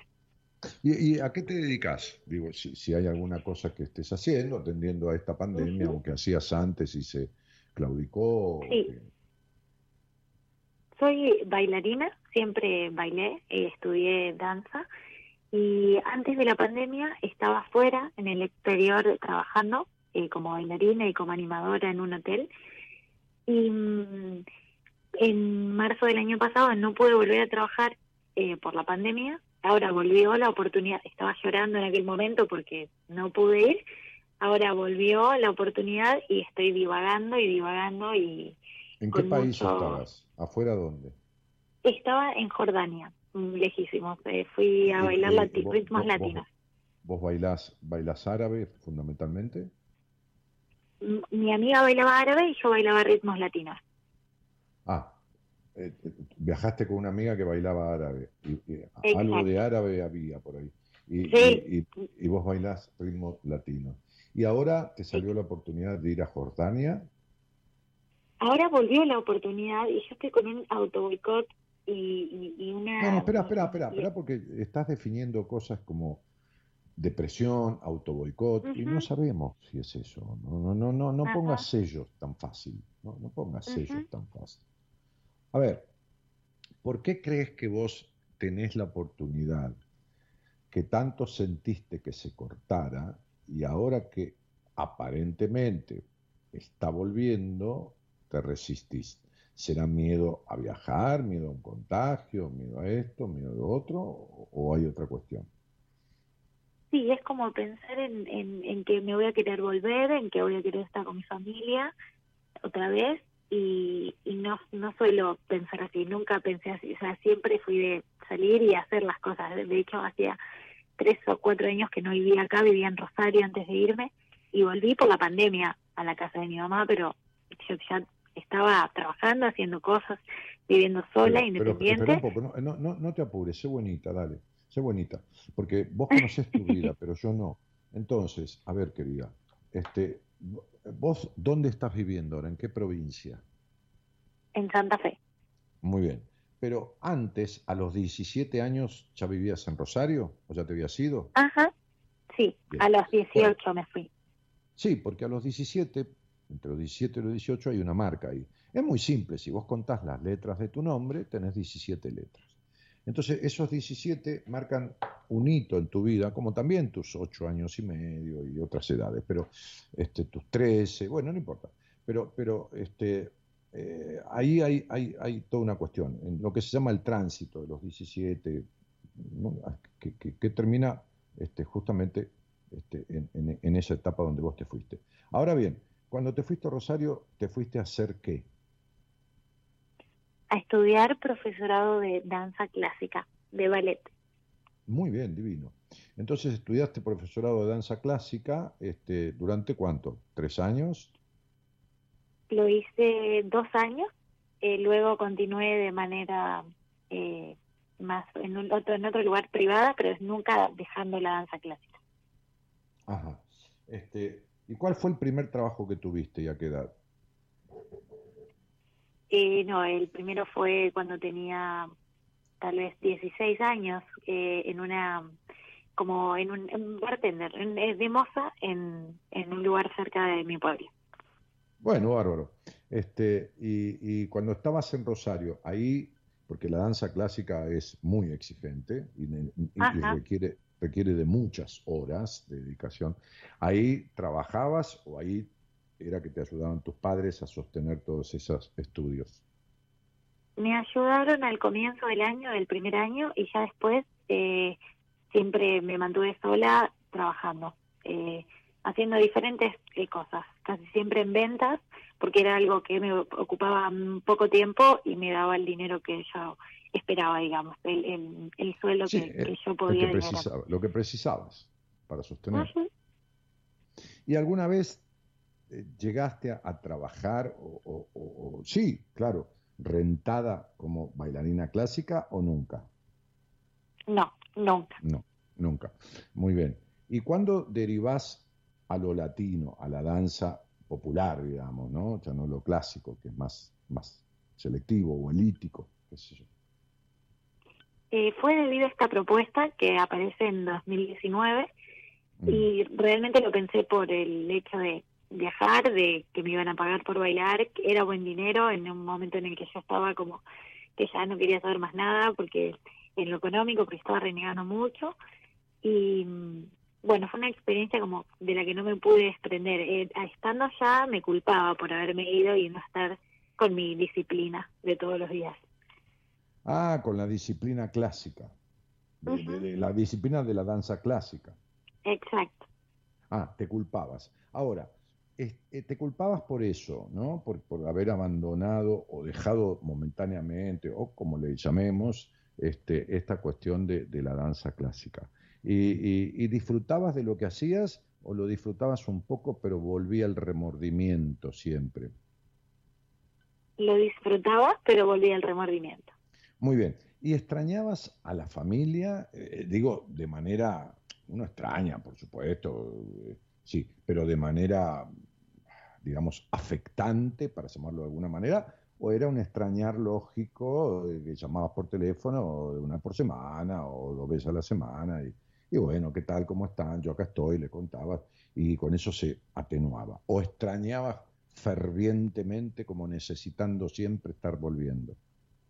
No extrañaba. Muy bien. Quiere decir que no extrañabas a la familia, pero sí tenías remordimientos por haber dejado esto que parecía hasta ese momento que era tu vocación, que era la danza clásica. Exacto. Bien, y decime una cosa, mientras bailabas, mientras bailabas popular, latino, ¿disfrutabas lo mismo que cuando bailabas clásico? No. No en la misma medida. No en la misma medida. Ok. Ahora, pegás la vuelta el año pasado cuando arranca la pandemia porque se acaba el hotel, se acaba la fiesta, se acaba todo y ¿qué vas a hacer ahí? Tuviste que, por poco te deportan, ¿viste? Y te mandaron de vuelta. Este, y, entonces viniste aquí. ¿Retomaste la danza clásica? Eh, retomé latino eh, en, nueva, en nuevas nuevos eh, ritmos que me atraían, pero en danza clásica me frustré porque hice una clase y me frustré, me frustré y escuché a una profesora que me dijo en la cara que no iba a poder ser bailarín, nunca me iban a poder pagar por baile, por ser bailarina de danza clásica porque no daba la edad y no no daba eh, ya no daba ya no daba la edad. ya no daba. ¿Y, y, y, ya no da. Vos crees que es así que no da me lo creí, creo, Dani. Ah, y sufro tanto por ello. Ah, ah. hay, hay un cuento, Gerardo, vos tenés mis cuentos. Hay un cuento que refiere a una bailarina clásica. Este, ¿lo, podés chequear, Gerardo, si me haces el favor, vos que conocés todo mi material, este, que lo debes tener ahí? Este, trata de la historia de una chica que tenía una vocación de bailarina clásica este, y llegó un día a su pueblo, el ballet más importante del país o de, esa zona, no, recuerdo el cuento, lo grabé hace 10 años. Este, si, lo encontrás, me das el ok, Gerardo. Bueno, volvamos. Entonces, este, e, e, esa profesora que te dijo que nunca ibas a poder bailar rentadamente clásico, como que nunca te iban a pagar por bailar clásico, este, ¿era la profesora que habías tenido antes de irte durante tres años? Sí, en realidad era una profe, una maestra que tengo aparte con la que me entreno aparte, pero la, la profesora que mm, me estaba llevando por el camino, digamos, a, a ser profesional, en realidad a ella nunca se lo pregunté, me fui sin preguntarle sí. Porque ah, antes de irme... O sea, te, quedaste con la palabra de que no era la persona que te había formado. Eh, sí. Mm. Mm. Sí, qué loco, ¿no? Sí. Este, este, claro, qué loco. Este, este, esto, esto es como hacer terapia, ¿no? Este, y estar en terapia, eh, en psicoterapia y, y ¿no? Este, este, y que un día eh, eh, el terapeuta te diga, bueno, mira, hemos resuelto esto. ¿Cómo me pasa a mí con mis pacientes? Hoy le di el alta a otra paciente, ¿no? el viernes le di el alta a otras dos, bueno, este, y, que ella le pregunte ¿no? este, a su anterior terapeuta o a su entrenador de hockey, ¿no? Este, el, tipo le diga, no, mira, vos la verdad que no estás bien, ¿viste? No, sé qué te dijo tu terapeuta, pero vos bien no estás y ella este, este, se queda así como hecha mierda, ¿viste? Y, se busca otro terapeuta porque no, no. No, es decir, este, escuchás voces extrañas, ¿viste? Es decir, no, no, no digo voces extrañas internas, ¿no? Pero eh, eh, en definitiva, este, este, qué quilombo tenés en tu vida, ¿no? Con la aprobación de tu padre, ¿no? Qué quilombo, ¿no? Qué quilombo, ¿no? Eh, por eso, por, eso Freud, Freud decía, este, nada en la vida es tan importante como la sana protección de un padre, ¿no? Por supuesto, nadie dice que la, que la, que la madre, que la, la, la, la, la, la, pero nada en la vida, digo, en el después, ¿se entiende? Para el después. Por supuesto, la madre cumple una función, la madre o quien haga la función materna, ¿no? esas, tres, esas tres patas, ¿no? Que, que son este, este, más allá del parir, ¿no? Que, no es poca cosa, pero luego cuando el niño nació, este, esto que, que Winnicott le llama el holding, el sostenimiento del niño, no solo que lo tiene en alza, ¿no? sino que lo sostiene emocionalmente este, eh, eh, en una sana, estamos hablando de una sana función materna, ¿no? este, este, lo, nutre, ¿no? Lo, nutre, lo nutre en todo sentido, lo nutre de darle la teta o, darle de comer después, cuando va creciendo, este, y lo nutre este, este, también afectivamente, ¿no? Este, y después le muestra los objetos, ¿viste? Mamá empieza a mostrar los objetos, no, esto no toca, esto fuego, caca, quema, esto, lo otro, ¿no? Después entra el padre en acción, o quien haga la función paterna, no importa, puede ser el tío, el abuelo, puede ser la misma madre, puede ser, qué sé yo, el señor de enfrente, pero esa función habilitatoria, esa sensación de protección, de habilitación, que justamente es lo que no tuviste. ¿Por qué? qué pasó con tu papá? Mi papá falleció en el año 2013 y mm, en mi casa siempre fue la autoridad máxima y él quería que seamos eh, profesoras, señoritas de grande, con mis hermanas. Tengo una hermana melliza y una hermana mayor. somos cinco en total. Pero vos me, vos me, estás hablando que tu padre falleció cuando, cuando vos tenías 16, 17 años. Cuando tenía 15 años. Ah, 15 años, bueno, más o menos, sí. Este, y, y, tu padre tenía un nivel este, muy fuerte de exigencia? Eh, sí, en algún punto sí. sí. Mm, ¿En cuál punto, mi amor? Si no era así, decime, no, no era así, tranquila. No, sí, sí, es que, es que sí, ahora que, me, que lo pienso, eh, eh, a veces digo, de, de, dónde tengo tanto... O sea, no es que estaba con un palo en la mano, sino que su palabra era la ley y cuando él decía esto, ustedes deben hacer esto, no cabía ni la posibilidad de contradecirlo. Sí, no, no, no, para nada. Yo cuando era chica tenía miedo de hablarle, tenía miedo de, de, preguntarle cosas. Tuviste un padre dictador y una madre infeliz. Y entonces, por eso la música clásica, que es la recontra exigencia. Y por eso, cuando alguien te dijo, el, kiosquero de enfrente de la institución, donde, de, la academia donde bailaba, el kiosquero te dijo, vos no vas a servir para bailarina clásica, te agarraste eso y te fuiste a la mierda. ¿Sabes por qué? Para liberarte de la exigencia de tu padre. Para eso lo hiciste. Porque cuando vos estabas en, en, Jordania bailando latino, divino, que debes bailar divino, ¿no? Porque te imaginas una bailarina clásica, la soltura en el cuerpo y el movimiento latino, la cadencia, ¿no? Sus caderas, ¿no? Y todo demás. Y después otras variantes, que puede ser el trap o, las otras músicas que han venido después, ¿no? Los ritmos, mejor dicho, ¿no? La música, este, y que, y que, y que tu cuerpo es un, es un, es un elástico, ¿no? Este, como si fueras de goma, este, bueno, este, te, lo tenías que cagar de alguna manera, porque como ese no era el deseo de tu padre, definitivamente este, tenías remordimiento por no cumplir los deseos de tu padre. Mira, yo una vez tuve una paciente este, que, tuvo una frase célebre del padre, ¿no? El padre le decía cuando era chica que ella tenía que ser abogada y salvar a la familia. Boludo mandato, no solo tenés que ser abogada, sino tenés que salvar a la familia. Imagínate salvar a la familia, ¿no? ¿Qué, comprende eso, no? Sería hacerte cargo de esta familia, ¿no? Es decir, salvarla, ¿no? Ser una abogada exitosa, tener dinero y, rescatar a esta familia de una vida sencilla, humilde, de trabajadores. Entonces, imagínate la carga de la piba. Bueno, la piba empezó a estudiar abogacía y no daba pie con bola y se dedicó a estudiar danzas. Y se recibió de profesora nacional de danzas. El padre no fue a verla nunca cuando le entregaron su diploma en, el, acto de graduación, digamos. No, no fue a verla, ni jamás fue a verla bailar. Yo la atendí un tiempo, por supuesto que se fue de su provincia, vive en Buenos Aires, se dedica a lo que quería y todo más.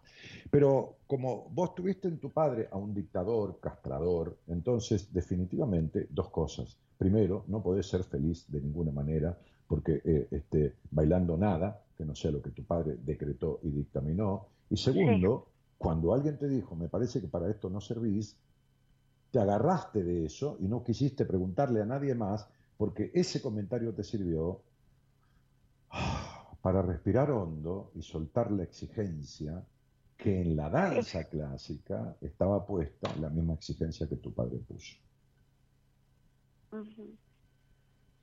Y entonces, a vos que te cuesta soltar la exigencia, soltar el control, soltar, porque si algo te cuesta en la vida, soltar. Si algo te cuesta en la vida es escucharte, si algo te cuesta en la vida es terminar con la necesidad de aprobación, porque cuando haces lo que querés, o lo que tu alma está sintiendo, o deseando, o, se presenta, porque la vida llama, la vida te, toca el timbre y te llama, vos podés abrir la puerta o no, igual te lo tenés que cagar de alguna manera, porque eso que estás haciendo, si contradice los deseos de tu padre, es como si tu padre se estuviera retorciendo en la tumba porque vos no seguís sus deseos. Entonces sería, te retorcés vos en la vida, ¿no? Este, y, y, ahí que estabas feliz bailando esto, pero te agarraba el remordimiento porque estás llena de culpa, porque vos estás llena de culpa. Por eso y por muchas cosas más. ¿eh? Escuchame una cosa chiquita, vos tenés... A mí me, da mucha risa cuando las mujeres de 50, 60 años que atiendo, también las de 23 ¿eh? o las de 25, porque, tengo pacientes de todas las edades, este, me da mucha risa cuando las mujeres de 60 años me dicen, ay, Dani, querido, este, vos me hablas de libertad en la intimidad, si yo pudiera ser como las chicas de ahora. Digo, ¿cuáles chicas de ahora? Y las chicas de 20, 20 y pico de años que son tan libres. ¿Libre de qué? Le digo yo. Fíjate los 23 años que vos tenés y no sos libre de nada. Ni siquiera en lo íntimo. ¿Entendés? Sí. Porque no sos libre de nada, flaco. Porque tenés, hasta cuando vas a tener sexo con alguien, sea hombre o mujer, tenés los ojos de tu padre clavados en tu nuca. Como si estuviera diciendo que haces puta de mierda ahí. te queda claro, ¿no? Sí. Sí, porque yo te conozco más que los tipos con los que te acostaste. Entonces, tipos o mujeres, lo que sea. Entonces, definitivamente, este, este, eh, este, eh, a ver, yo no sé si serás bailarina clásica rentada o si lo tuyo será, este, si lo tuyo será lo que será, ¿no? Pero vamos a escuchar este cuento que algún día, sentado en un estudio de grabación de una radio importante, el operador, que era amigo mío, este, en, una madrugada en que yo estaba muy inspirado, el operador de la radio, fuimos al cuarto de edición donde se graban las publicidades y todo lo demás, prendió la, eh, este, este, la consola, prendió este, la computadora y me dijo, flaco, grabá de corrido y graba todo lo que quieras. Y yo me grabé un CD entero esa noche. Uno de los cuentos era este. Vamos a escuchar.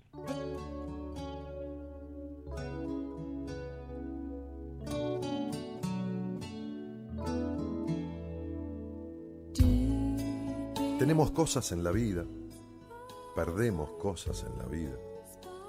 Llegan personas a nuestra vida, se van personas de nuestra vida. Adquisiciones, pérdidas, llegadas, partidas y el dolor. El dolor de la pérdida. Duelo.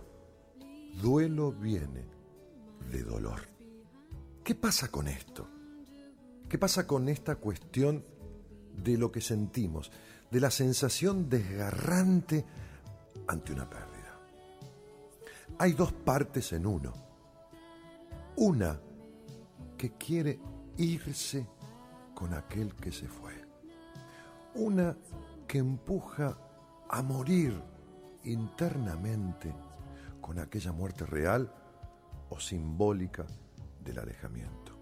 Una que tiende a abandonarse, a sumergirse en lo peor de lo profundo, con aquel abandono por una partida deseada, elegida o involuntaria. Y entonces arrecia el momento de transitar un duelo, que inevitablemente tiene que ser con dolor.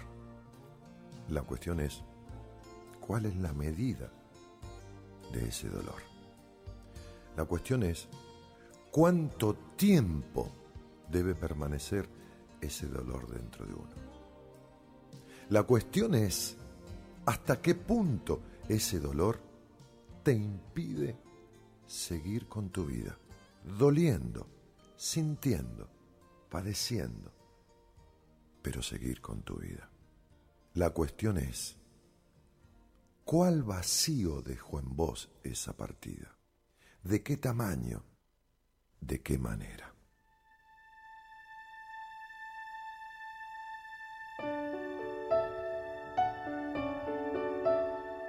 Eran dos amigos inseparables. Se conocían desde niños y mantenían lazos indestructibles de amistad y de cariño. Cierto día conocieron a la vez a una bailarina que había llegado hasta el lugar donde vivían, hasta la ciudad donde vivían, a hacer su trabajo y se había conocido con ellos dos a la vez y circunstancialmente. Qué mujer aquella. No era tan solo una mujer amable, sino que era bellísima y cautivadora. Nunca habían visto unos ojos tan expresivos y del más llamativo color ámbar como los de aquella mujer. Había llegado con una caravana, Cuando los amigos la vieron girar ante ellos con la flexibilidad de un lirio y la energía de un torrente, se enamoraron de ella, con un amor, con un amor sutil, con un amor etéreo, con un amor fresco, con un amor sano. Se enamoraron al punto, a la vez, ambos dos, de la misma forma, de esa joven fascinante. Los dos la amaban y estaban encantados con ella. Ella se daba a ambos con la misma ternura y pasión. Transcurrieron los días, las semanas, los meses, y cierta vez uno de los dos amigos le dijo al otro, vivo atormentado por la idea de que podamos quedarnos sin ella algún día. Antes o después, respondió el otro, todos nos quedamos sin todo o sin algo de lo que tenemos. Pasaron los meses y pasaron los años. Los amigos mantenían una relación perfecta, ideal, con la sugestiva bailarina. A los amaneceres iban sucediendo los atardeceres y a estos las noches.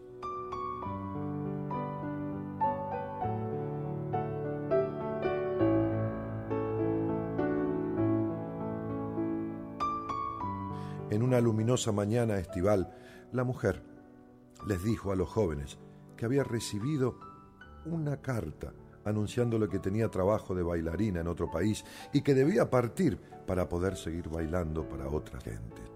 Se fundió en un abrazo de despedida cálido y entrañable con los dos jóvenes enamorados. Tras la despedida, la bailarina partió. Entonces uno de los amigos dijo, ¿te das cuenta? Vivía atormentado porque un día podíamos perderla y así fue. Ahora estoy verdaderamente desolado. ¿Qué sentido tiene mi vida sin ella?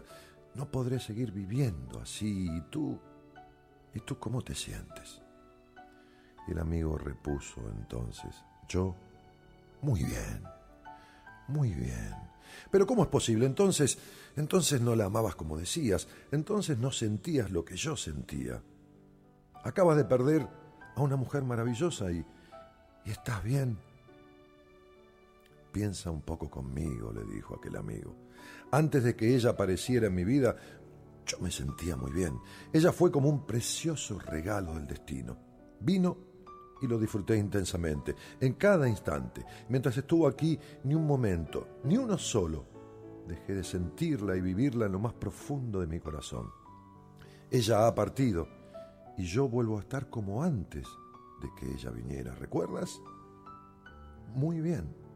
Bien me encontraba antes de que ella llegara. Bien mientras ella estaba aquí. Y bien estaré ahora que se ha ido. Habrá un dolor en mí, por supuesto, pero no dejaré de estar bien.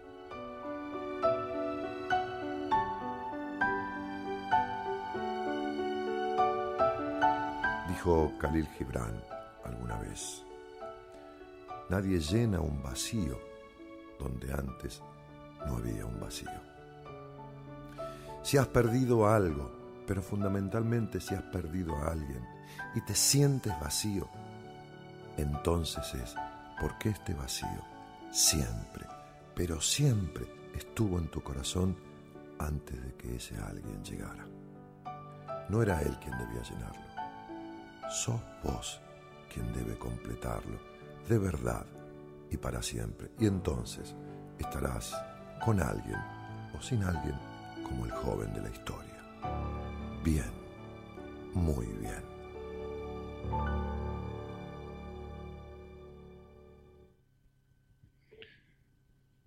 Entonces, nunca estuviste bien, ni cuando te quedaste, ni cuando te fuiste, ni cuando estabas, ni cuando volviste.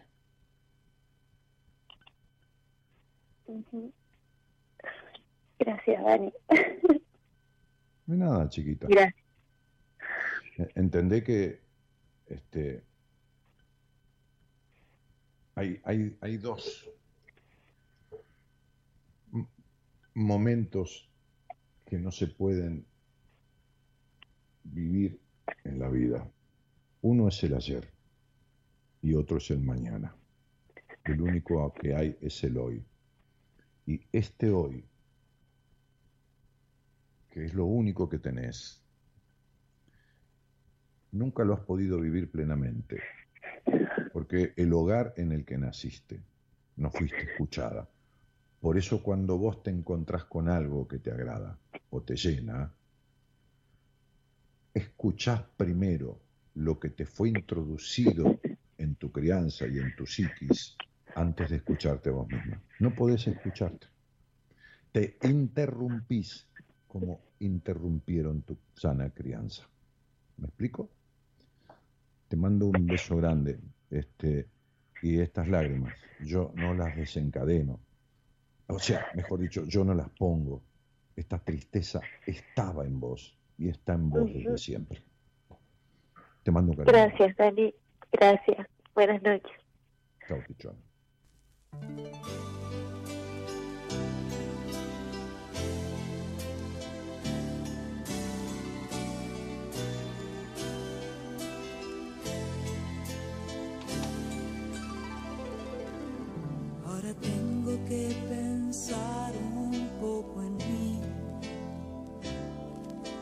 Necesito sentir lo que un día sentí.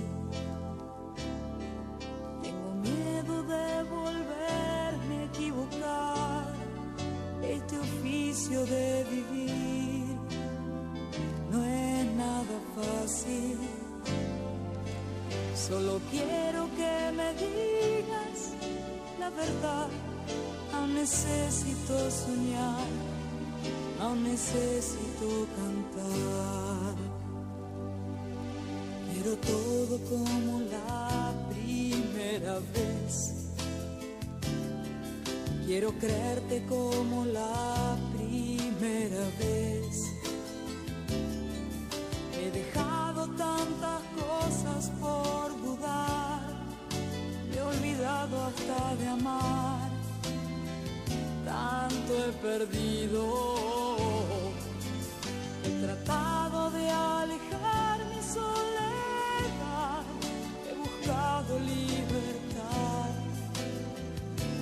No he podido.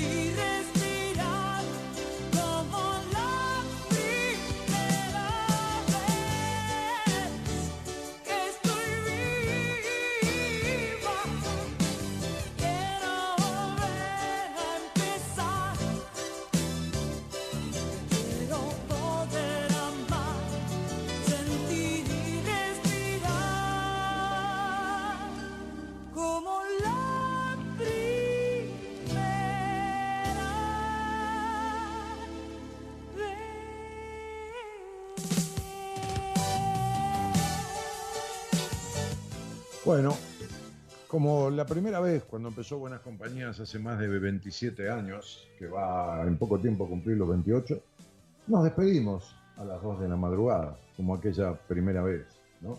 Este, agradeciendo al operador, hoy este, vigente en el programa, que no era el de hace 27 años, este, Gerardo Subirana, que opera técnicamente, musicaliza el programa y busca los cuentos y va acompañando a que esto se realice de la misma manera que la productora Eloísa Ponte, coordinando los llamados y mandándome los datos y todo lo. Este, mañana va a estar eh, el licenciado en psicología, Pablo Mayoral, que además es astrólogo, y, yo volveré el miércoles, este, quizás con una charla muy interesante con una colega, pero de una forma o de otra para seguir haciendo buenas compañías.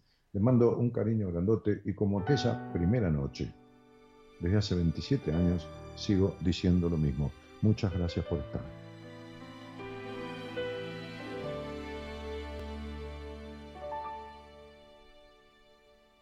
Hasta cuando nos marchamos lejos, por cobardía o por despecho, por un amor inconsolable.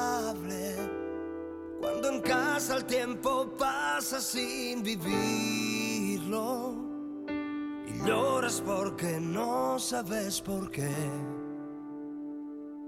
Una fuerza enorme está en nosotros mismos, la sencillez de lo sencillo, de las luchas son inútiles.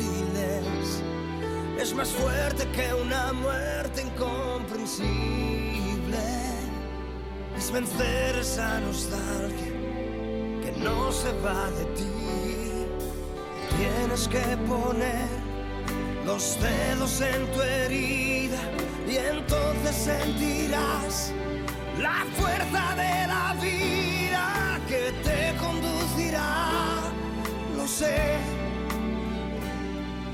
amor, ya lo verás a la salida que hoy no ves.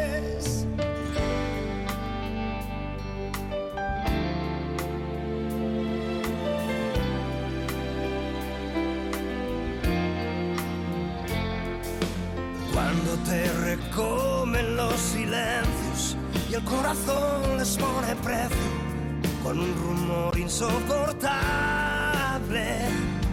Cuando te hundes y no puedes levantarte. Y hasta cuando la esperanza piensas que se perderá.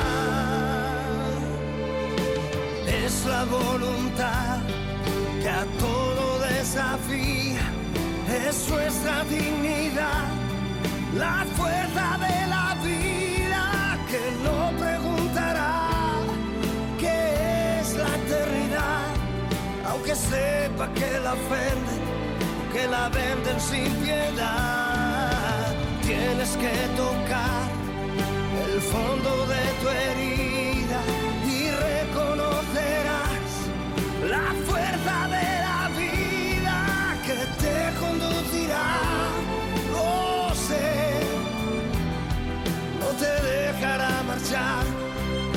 te dejará ten fe hasta dentro de la cárcel de esta enorme hipocresía.